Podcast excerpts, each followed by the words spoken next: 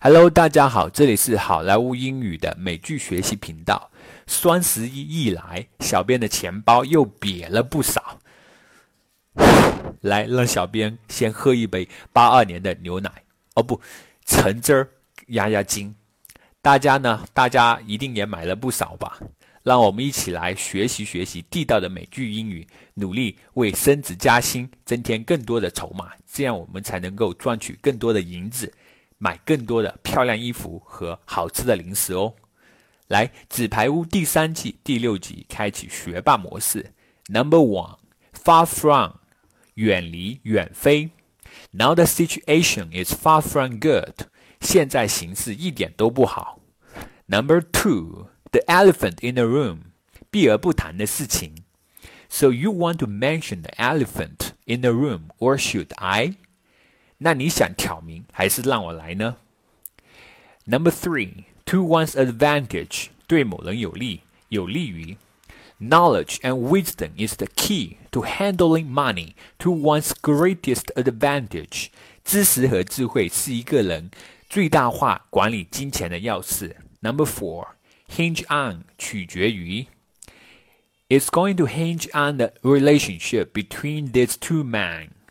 这就要看两个人的关系了。Number five, go down the drain，白白浪费掉，泡汤。Stick it out, or all our efforts will go down the drain。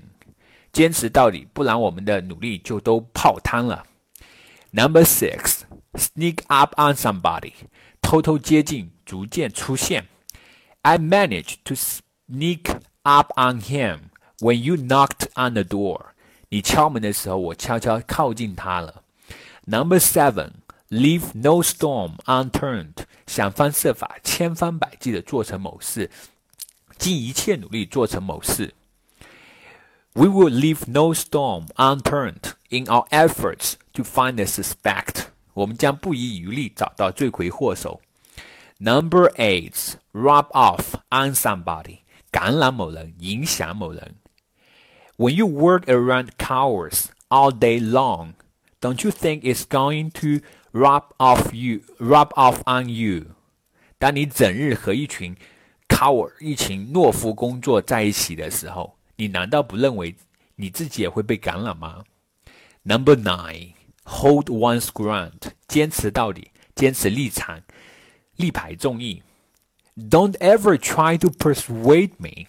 I'm gonna hold my ground until the last minute，不要尝试说服我，我会坚持自己的立场到最后一分钟。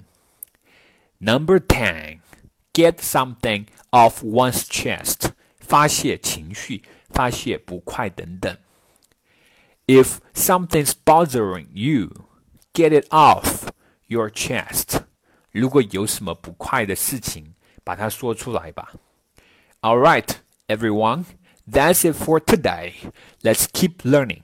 I will see you guys in next episode.